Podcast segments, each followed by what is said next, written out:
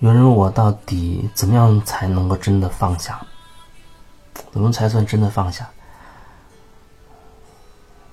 然后我就问他，我说：“你真的想放下吗？”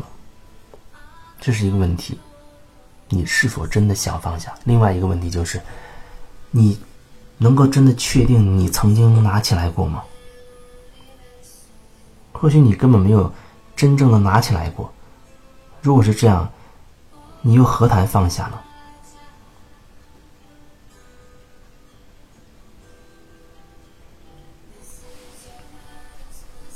有人在婚姻关系当中遇到了困惑，不知道他觉得不知道什么原因，对对方非要了结这段婚姻，非要离婚，可是自己呢，觉得很受伤害，很痛苦。特别是对方提出这样的，呃，结婚的呃离婚的时候又很坚决，自己就很不甘心，特别的不甘心。然后又觉得好像挺舍不得的，心里面觉得希望对方能够回心转意，但是又无能为力，因为感受到了对方如此的坚决。那这一件事情到底里面有什么问题？我们能够关注的到底是什么？首先，我就觉得焦点还是要拉回到自己身上吧。拉回到自己身上来，看清楚自己。可能一开始真的会被这突如其来的这种情况所镇住，吓呆了，然后会有很多情绪爆发出来。那就去释放掉吧。觉得痛苦想哭，那就痛痛快快的去哭，好好的去哭。等这层情绪。散掉一部分之后，或许你，哎，觉得你可以稍微让自己静一下，那么你就好好的静下来，好好反思一下，在这段感情经历当中，到底自己发生了什么？关系始终是两个人的，如果说这关系出了问题，必定是两个人都有各自的功课，对方的功课不需要你去关注了。所以呢，不要为对方操心，好好的把注意力集中在自己身上，看清自己。你想怎么样？如果你觉得还真的是不舍，你是可以告诉对方的。你可以告诉对方说：“我还是不想离婚，我还是舍不得离开你。”你这么说是没问题的，只是你要知道。当你这样去表达的时候，你只是说出自己心里话，说完了你自己的心里话就可以了。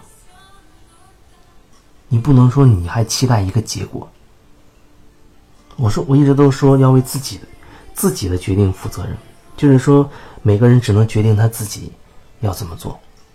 在这个过程当中，你看到，你只能决定自己你想怎么说。你可以告诉他，你还是很想他，很想跟他跟他在一起，啊，不想这个关系就这样就就结束，这都没问题。可是当你开始觉得希望对方要回心转意的时候，你就开始越界了，超越了你能够决定的那个界限，开始插手对方的事情了。因为他愿不愿意留下来，那是他自己决定的事情。你只能表达说你希望他留下来，可是你却无法替他决定他留不留下来。这个细腻的这种关系就在这儿，你只能决定你自己的部分，他的部分你交还给他，这是一份尊重，这是一份尊重，这也是一份爱的表达。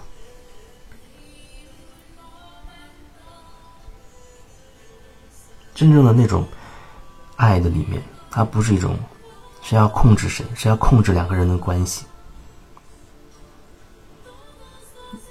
那就是一种真的无所求的那种心甘情愿的去去做、去付出。以前有个朋友跟我讲，他说他没离婚之前，这是另外一个人了。没离婚之前，比如说经常会做早餐给对方吃，对方有时候会拒绝，他就很不开心。为什么？其实本身做早餐好像可以表达出自己的这份爱心、这份关注，可是对方不吃，他就觉得自己所付出的没有得到回应，没有得到相应的关注和回报，就生气了、委屈了，觉得我对你这么好，你居然不吃饭，甚至还要说我。这问题就在于。有时候我们所做的、所说的太有目的性了，所以我一直都说要做自己。做自己另一个意思就是说，我们只能决定自己要怎么样。你可以去做早餐给他吃，你可以说你爱他，可是你不能替他决定他要不要吃，你不能决定他要不要给你回应，特别是你不能决定他要不要以你喜欢的方式。以你想要的方式来回应你，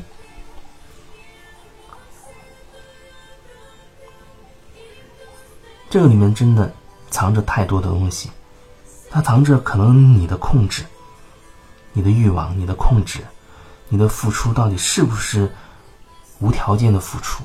你的那份爱，那个条件到底有多少？它有多局限？可能你的每一个眼神、每一个举动，你都希望。对方是有回应的，那你要看到，你做这个是为了对方回应你，你是为了对方回应你，你才愿意付出的。如果对方没有回应你，你这个爱就不存在了。你做这些是有目的的，你希望对方对你好，你才去做，你才觉得你愿意为他付出。如果对方不与你互动的话，你的爱。到哪儿去了呢？那你觉得你是真的爱吗？你可能说是的，是，我也承认那是一种爱，那是一种有条件的、礼尚往来的、有来有往的、互为目的的。所有的付出都是带着一个目的的，你要对我好，你不对我好，我慢慢就不付出了。这里还有很多很多东西可以。继续的深入去聊，不过这可能会更有针对性的会比较好。就像有时候有人网络上，网络上啊，通过语音来做网络的个案的时候，那可以聊得很深入，因为只有很具体的细细节、很具体的这个事情的时候，才我才会有感觉，我才能感觉到我要怎么去突破那个，怎么去帮助你去突破你自己的。那个问题，或者引导你看清你自己，哎，你这个行为背后到底是什么念头？你到底是想干嘛？你到底想要什么？